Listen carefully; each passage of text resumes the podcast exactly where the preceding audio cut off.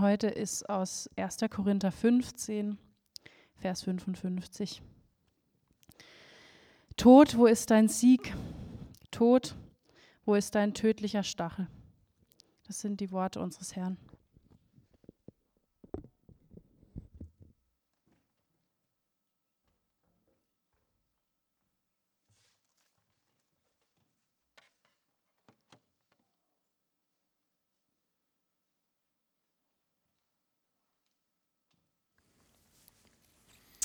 Ja, guten Morgen von mir. Ich freue mich, euch äh, zu sehen an diesem Sonntag, diesem dritten Sonntag im äh, November.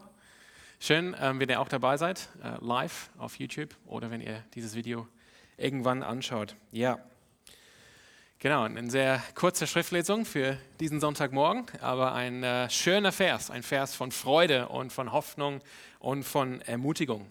Und wir machen diesen Sonntag, das wird euch wahrscheinlich hoffentlich nicht wundern, weiter in unserer Reihe hier Hashtag No Despair November. Ich sage es nochmal auf Deutsch. Hashtag nicht verzweifelt November. Genau, Amen, cool. Ich habe, da waren ein paar Posts diese Woche tatsächlich auf sozialen Medien mit diesem Hashtag. Sehr, sehr, sehr, sehr stark. Sehr, habe mich sehr gefreut. Genau, was, was meine ich jetzt mit Hashtag No Despair November? Wie ich auch letzten Sonntag gesagt habe, jetzt ist nicht die Zeit, dass wir als Christen, dass wir als Gemeinde äh, schwanken oder dass wir ähm, Verzweiflung oder Hoffnungslosigkeit nachgeben, sondern wir wollen beständig darin bleiben, in diesen großen christlichen Tugenden, Glaube, Hoffnung und Liebe. Und wie ich auch letzten Sonntag gesagt habe, das will ich heute nochmal betonen, das geht nicht darum, dass das jetzt abstrakte Dinge sind, das Glaube, Liebe, Hoffnung, sondern das sind Dinge, die wirklich gelebt werden wollen. Jeden Tag in unserem Alltag, in den kleinen Dingen und in den großen Dingen.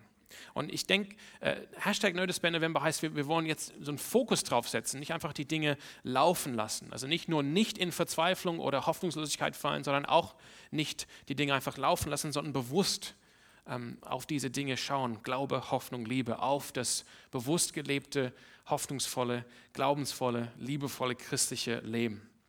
Das ist, das, das ist jetzt heute die zweitletzte Botschaft in dieser No Despair November Reihe.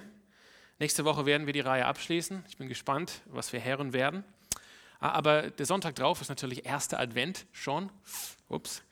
Und wir haben eine richtig äh, schöne Adventreihe, die in, jetzt noch in Vorbereitung ist, aber ich bin gespannt und äh, da werden wir gemeinsam als ganze Gemeinde in Advent starten.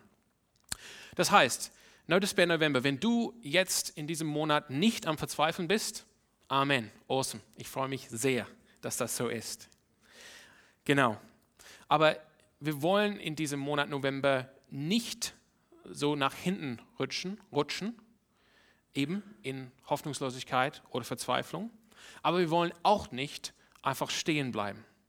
Wir wollen wirklich nach vorne gehen, dem Ziel nachjagen. Wir wollen auf die Offensive gehen. Wir wollen die Initiative ergreifen. Wir wollen dem Königreich der Finsternis äh, viel Schaden hinzufügen in diesem Monat. Ich habe Lust darauf. Dem Königreich der Finsternis viel Schaden. Ich will hier rausgehen und ich will einfach anfangen, jetzt das, das Königreich der Finsternis anzugreifen in diesem Monat November. Das wollen wir tun. Wir wollen nach vorne gehen. Nicht stehen bleiben, nicht nach hinten fallen oder, oder nach hinten rutschen, sondern nach vorne gehen. Diese Initiative ergreifen. Ähm, und, und eben ja dem Königreich der Finsternis viel Schaden hinzufügen. Und deshalb machen wir diese, diese Reihe in gewisser Weise. Wir haben vor zwei Wochen im Olli, äh, Olli gehört, als er gesprochen hat. Ich fand das sehr stark. Er hat betont die Kontinuität zwischen der Urgemeinde, der Urkirche in Jerusalem und unserer Kirche, unserer Gemeinde hier. Die, die, diese ähm, provozierende Frage gestellt, soll nicht unsere Gemeinde, soll nicht unsere Kirche genauso aussehen wie die Kirche da in Apostelgeschichte 2, die Urkirche in Jerusalem. Es ist der gleiche Heilige Geist, hat er gesagt, der damals die Gemeinde, die, die Gläubigen befähigt hat, wie heute. Und sind wir bereit, wollen wir das, dass wir wirklich sagen, wir, wir, wir wollen Gemeinde, wir wollen christliche Gemeinschaft so leben, wie Jesus äh, das geträumt hat, wie, also von seinem Traum her, von seiner Vision her. Letzten Sonntag habe ich ähm, euch ermutigt, dass wir, wir ähm, mutig und furchtlos sind wie junge Löwen. Und dabei verstehen wir, dass es die Gerechten sind, die furchtlos sind wie ein junger Löwe. Das heißt, Mut oder Furchtlosigkeit kommt daraus, dass wir Vergebung empfangen und dass wir stehen in der äh, Gerechtigkeit von Jesus Christus. Wenn dir deine Sünden vergeben sind und du stehen kannst in der Gegenwart Gottes, vor Gott dem Vater, und du kannst zu Gott sprechen, aber Vater, dann vor wem solltest du dich fürchten hier auf dieser Welt, auf dieser Erde? Das ist die Macht, die Kraft, die daraus entsteht, wenn wir freigesprochen sind durch die Gerechtigkeit von Jesus Christus. Niemand auf dieser Welt kann jetzt eine Klage gegen uns bringen. Wir sind vergeben, wir stehen gerecht in Christus vor Gott und wir können darum furchtlos sein wie junge Löwen. Und heute möchte ich euch ermutigen, oder ich möchte, dass wir als Gemeinde, als Kirche heute Morgen ermutigt werden, auch gestärkt werden durch diese Worte, die wir aus dem ersten Korintherbrief gehört haben, 1. Korinther 15, 55. Tod, wo ist dein Sieg? Tod, wo ist dein Stachel? Paulus zitiert hier aus dem Propheten Hosea und es ist eine Aussage von Sieg. Es ist eine rhetorische Frage. Die Antwort lautet nirgendwo. Dein Siegtod ist weg, dein Stachel ist weg. Wenn Paulus das hier schreibt, dann verhöhnt er den Tod und er freut sich über den Sieg über den Tod, der uns geworden ist durch die Auferstehung von Jesus Christus von den Toten. Jesus lebte, Jesus starb, Jesus Christus ist auferstanden. Wahrhaftig auferstanden. Das heißt, die Frage, die ich heute Morgen äh, stellen möchte oder die wir uns stellen wollen heute Morgen, ist diese.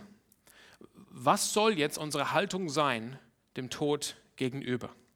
Wenn wir, wenn wir die Gerechten sind in Jesus Christus, nicht aufgrund unserer eigenen Gerechtigkeit, sondern weil wir die Gerechtigkeit von Christus bekommen haben, wenn wir als die Gerechten furchtlos sind, wie junge Löwen, sollen wir Angst haben vor dem Tod sollen wir Angst haben vor dem Tod? Und die Antwort ist natürlich eine leichte Antwort. Paulus würde schreiben auf Griechisch, me genoito, also auf gar keinen Fall, Leute, glaube ich, heißt das in der richtigen Übersetzung. Auf gar keinen Fall, Leute. Wir sollen auf gar keinen Fall Angst haben vor dem Tod. Und lass uns jetzt Hebräerbrief, Kapitel 2, aufschlagen und schauen, warum. Ich möchte mit euch jetzt vier Verse lesen oder fünf, fünf Versen aus dem Hebräerbrief, Kapitel 2. Wir fangen im, im äh, Vers 11 an äh, und dann lesen wir 14 ähm, bis 17 noch dazu. Hier ist die Rede von Jesus. Hebräer 2, 11. Er, also Jesus, der sie heiligt, das sind wir, und sie, die von ihm geheiligt werden, haben nämlich alle denselben Vater.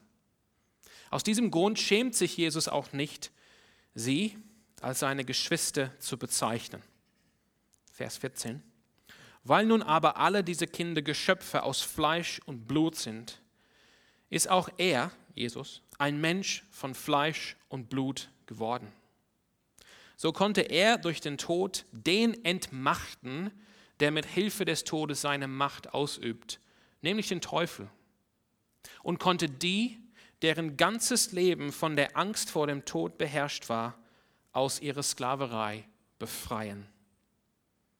Im Übrigen wissen wir ja, dass es nicht die Engel sind, denen Jesus zur Hilfe kommt, sondern die Nachkommen Abrahams. Ihnen, seinen Brüdern und Schwestern, musste er in jeder Hinsicht gleich werden. Das ist unser starker Text für heute Morgen, Hebräer 2. Was, was hören wir, was lernen wir in diesem Text? Jesus Christus hat nicht nur die Sünde besiegt, indem er unsere Sünde getragen hat am Kreuz, Jesus Christus hat auch den Tod besiegt, hat die Macht des Todes gebrochen. Wir haben das auch letzte Woche gehört, ich erwähne es auch heute wieder. Wenn wir Jesus Christus annehmen, dann dürfen wir uns, so heißt es im Johannesevangelium, dann dürfen wir uns Kinder Gottes nennen. Das heißt, wir sind hinein adoptiert werden in die Familie Gottes. Das ist eine gute Sache. Das heißt, wir sind jetzt nicht äh, Söhne und Töchter Gottes Kraft unserer Natur, das ist natürlich nur Jesus, sondern Kraft der Gnade.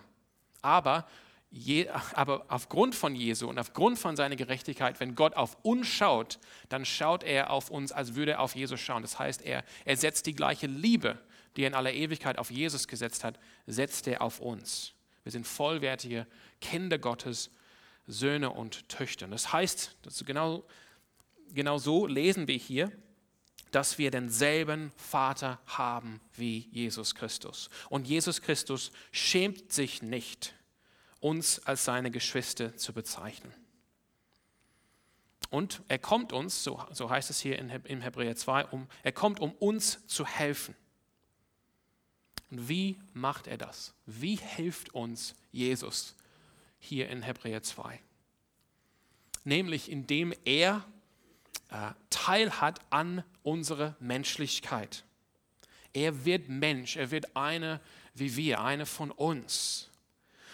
Damit durch seinen Tod als Mensch er die Sünde und auch den Tod besiegen kann und uns befreien kann. Wovon? Von der Sklaverei, dass wir Angst vor dem Tod haben, dass wir beherrscht wurden waren von dieser Sklaverei. Und deshalb musste er uns in jeder Hinsicht gleich werden. Vers 17. Warum ist es so? Warum musste Jesus uns in jeder Hinsicht gleich werden? Warum musste er jetzt Mensch sein? Warum musste es so, so gehen? Ich habe äh, diese Woche das Buch gelesen von der Menschwerdung des Wortes Gottes von Athanasius von Alexandrien. Altes Buch. Wer hat davon gehört? Das ist ein gutes Buch. Kann ich euch auf jeden Fall empfehlen. Von der Menschwerdung des Wortes Gottes von Athanasius aus Alexandrien. Er lebte im vierten Jahrhundert.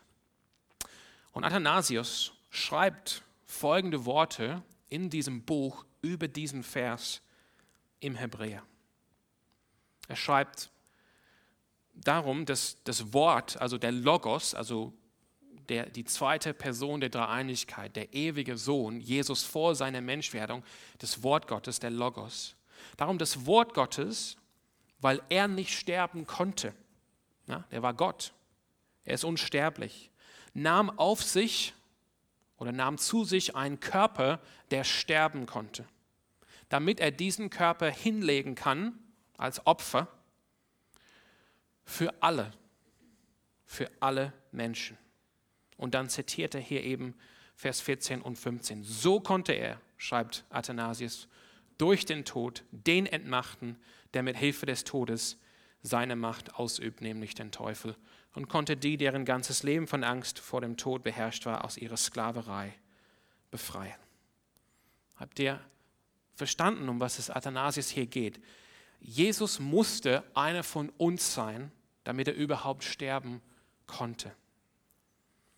Wie erlöst uns Jesus Christus? Er nimmt nicht nur die Last der Sünde von unseren Rücken, sondern er heilt uns als Menschen genau an dem Punkt unserer Not. Wenn ihr durch die Evangelien liest, dann seht ihr diese zwei Dinge, die kennzeichnen den, den Dienst von Jesus Christus. Er kommt und er lehrt göttliche Weisheit und die Menschen sind erstaunt, mit welcher Autorität Jesus spricht. Die sind erstaunt über seine Lehre. Er kommt mit seiner Weisheit und will eigentlich den Menschen sagen, so lebt man ein Leben vor Gott. Das ist seine göttliche Weisheit. Aber in seinen Wundern, die Dämonenaustreibung und die Heilung, dann sehen wir immer wieder, wie er Menschen berührt, wie er Menschen heilt, gerade an dem Punkt, ihre Not. Manchmal berührt Jesus selbst den Mensch, den er heilt. Wir haben das Bild vor Augen, wo Jesus den Blinden heilt, wo, wo Jesus wirklich ähm, Lehm nimmt in seine Hand und spuckt drauf und macht das so, so ein Matsch und dann macht diesen Matsch auf den Augen. Das Bild ist klar. Er erinnert an Genesis 1, an die Erschaffung des Menschen, dass Jesus sagt, dort, wo du krank bist, da berühre ich dich und da heile ich dich an dem Punkt deiner Not. Und der größte Punkt unserer Not ist natürlich als Menschen, dass wir sterben. Wir sind unter der Macht des Todes, haben wir gerade gelesen in Hebräer 2. Und Hebräer und auch Athanasius möchte uns das sagen. der, der ewige Sohn, der, der Logos Gottes, Jesus vor seiner Inkarnation, vor seiner Menschwerdung, kann nicht sterben. Er ist unsterblich, er ist Gott. Das heißt, damit Gott uns da heilen kann, an dem Punkt unserer größten Not, dann musste er eine wie wir werden. Er musste Mensch werden, damit er überhaupt den Tod berühren kann. Das heißt, der ewige Sohn Gottes nimmt an die menschliche Natur und er kommt zu uns. Er kommt zu uns, er kommt uns nah, er kommt mitten in unsere menschliche Erfahrung. Aber nicht nur lebt er so ein normales Leben unter uns Menschen, sondern er geht richtig nach unten, ganz in die Tiefe unserer menschlichen Erfahrung bis zum Tod selbst. Und die Menschheit Jesu wird so für ihn eine, eine Tür oder eine Schwelle, durch die er treten kann, über die er treten kann, auf die andere Seite, um, um auch Tod zu erleben, in Berührung zu kommen mit dem Tod. Weil Jesus Mensch ist, ist er in der Lage, das zu sterben. Kann, ist, kann er sterben als Mensch. Aber weil er das ewige Wort ist, zweite Person der Dreieinigkeit, ewiger Sohn Gottes, dann kann er nicht vom Tod besiegt werden. Er ist größer als der Tod. Und sobald er den Tod berührt, besiegt er, zerstört er den Tod. Das heißt, Athanasius sagt, sagt uns in diesem Werk, wenn wir von dem Tod von Jesus sprechen, dann reden wir von dem Tod vom Tod. Habt ihr das gecheckt? Der Tod Jesu bedeutet Tod für den Tod. Die Zerstörung dieser Macht, die über uns Menschen geherrscht hat seit dem Sündenfall am Anfang und unsere Befreiung, nicht nur unsere Befreiung von dem Tod, sondern auch unsere Befreiung aus dieser Angst vor dem Tod, die uns Menschen beherrscht. Was sind hier, was sind hier die Folgen für uns? Was bedeutet das für uns auch hier und jetzt, heute? Wir wissen aus 1. Korinther 15, 26, dort schreibt Paulus, der letzte Feind ist der Tod aber auch ihm wird schließlich ein Ende bereitet. Das heißt, auch wenn der Tod jetzt besiegt ist, der Tod wird letztendlich vollkommen zerstört, erst wenn Jesus Christus wiederkommt. Das heißt, wir alle, wir alle müssen mit Tod umgehen, bis Jesus Christus wiederkommt. Aber ich möchte euch zwei Worte von Trost geben angesichts dieser Wahrheit, von der wir gerade gelesen haben im Hebräer 2. Nummer eins.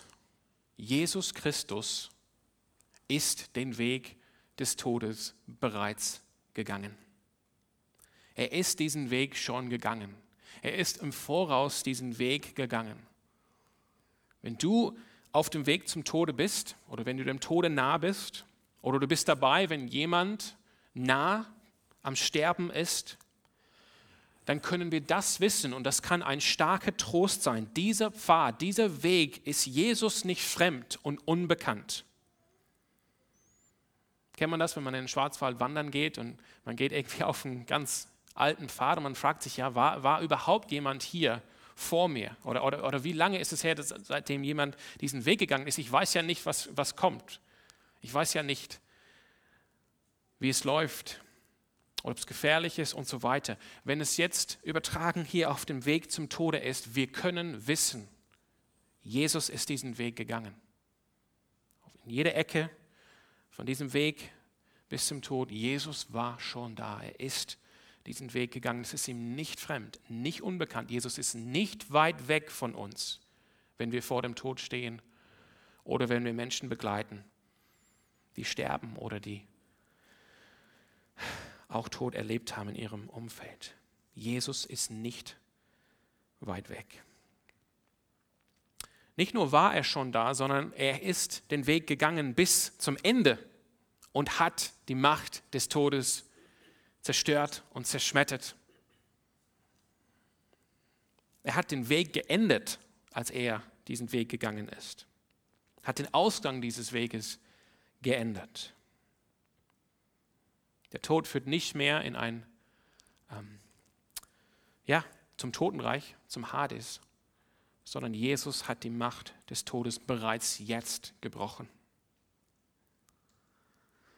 Zweites Wort von Trost. Jesus Christus ist nicht weit weg von uns als Menschen. Jesus ist auch nicht weit weg von unseren Erfahrungen, auch nicht mit dem Tod. Gregor von Nysser, auch ein, ein, ein Pastor aus dem vierten Jahrhundert, er erinnert uns daran, dass der Tod von Jesus ist die, die letzte Handlung von göttlichen Intimität von Nähe zu uns und mit uns als Menschen. In Jesus Christus, Gott ist uns nahe gekommen. Er ist nicht fern geblieben und wir müssen uns irgendwie hochackern zu ihm, sondern er ist uns nahe gekommen in Jesus Christus. Und er hat, Jesus, äh, in, in, Jesus Christus hat Gott teilgenommen an, an jedem an jeder, an jeder Phase, an jedem Teil unserer menschlichen Erfahrung. Jesus Christus ist geboren worden. Er hat eine Kindheit, er ist aufgewachsen, hat eine Jugend, lebte als Erwachsener. Und damit, schreibt äh, Gregor, damit nichts ungeschehen geblieben ist, hat, hat Gott durch Jesus sogar teilgenommen an der menschlichen Erfahrung des Todes. Jesus ist nicht weit weg. Jesus kennt das. Jesus hat es selbst gemacht. Er ist gestorben. Er ist nicht weit weg.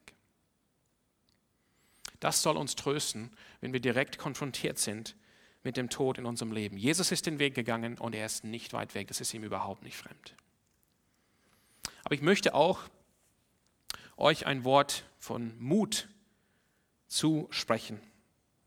Und dazu möchte ich auch noch ein Stück von Athanasius von Alexandrien euch geben. Athanasius war auch, ähm, war, ähm, hatte auch seine Erfahrung gemacht mit Mut und Feuchtlosigkeit. Und er hat mehrmals den Tod ins Gesicht angeschaut. An einem Abend im Februar des Jahres 356 nach Christus kam der Befehlshaber der Truppen in Alexandrien, Syrianus, in eine volle Gemeinde, wo Athanasius den Gottesdienst geleitet hat, samt Soldaten, um Athanasius festzunehmen. Und wie das uns berichtet wird, äh, blieb Athanasius ruhig und hat einfach den Psalm angekündigt.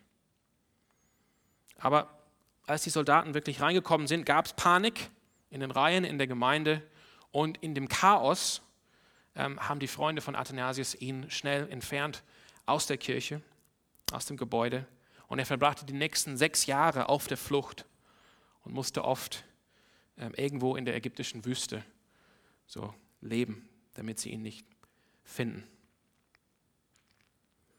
Das heißt, Athanasius wusste, was es heißt, Tod anzuschauen, auf der Flucht zu sein vor Soldaten. Und er, er, er spricht hier von einer weiteren Implikation, von einer weiteren Folge von diesem Text Hebräer 2, 11 bis 16.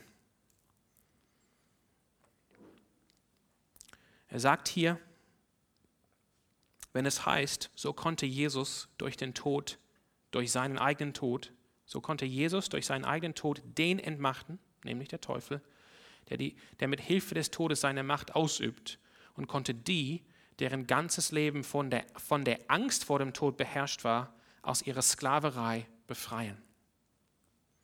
Athanasius sagt, dass mit dem Tod und natürlich von der, mit der Auferstehung von Jesus dann ist der Tod an sich gezähmt und gebändigt.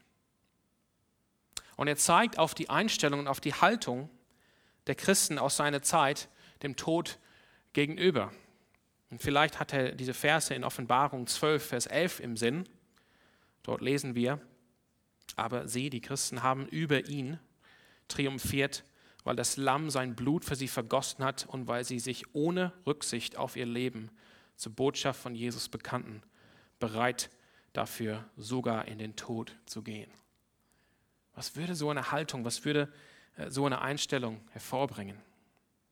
Athanasius sagt ja, weil durch den Tod von Jesus Christus der Tod selbst gezähmt ist und gebändigt. Er sagt hier, und ich zitiere, in alten Zeiten, bevor Jesus gekommen ist, haben alle geheult und geweint über die, die sterben, als würden sie, als gehen sie verloren, ewig verloren. Aber seitdem Jesus Christus auferstanden ist, nicht mehr ist der Tod fürchterlich, sondern alle Christen, alle Gläubige an Jesus Christus treten auf den Tod, als wäre der Tod nichts. Und sie würden lieber sterben, als ihren Glauben an Jesus Christus leugnen.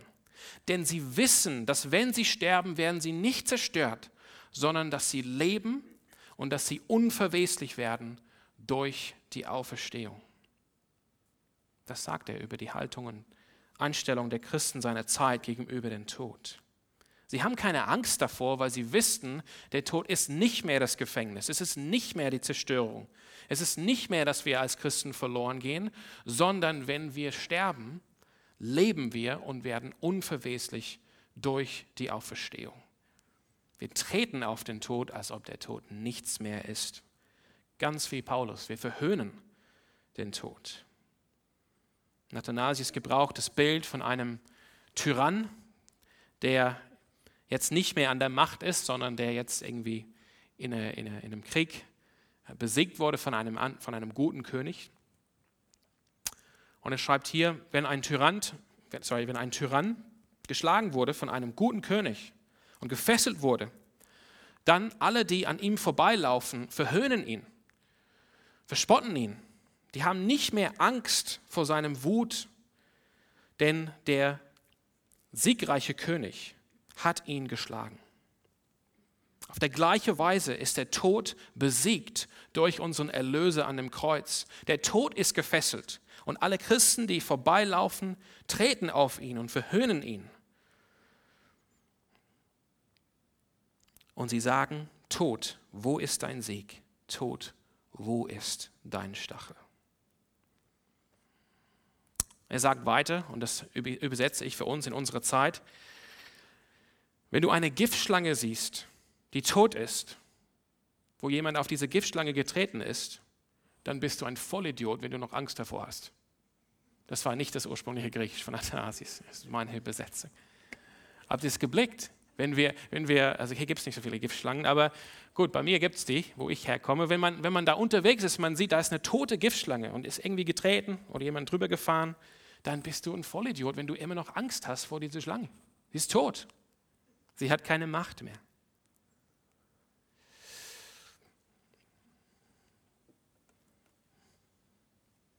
Ich finde es richtig stark, wie Athanasius hier schreibt.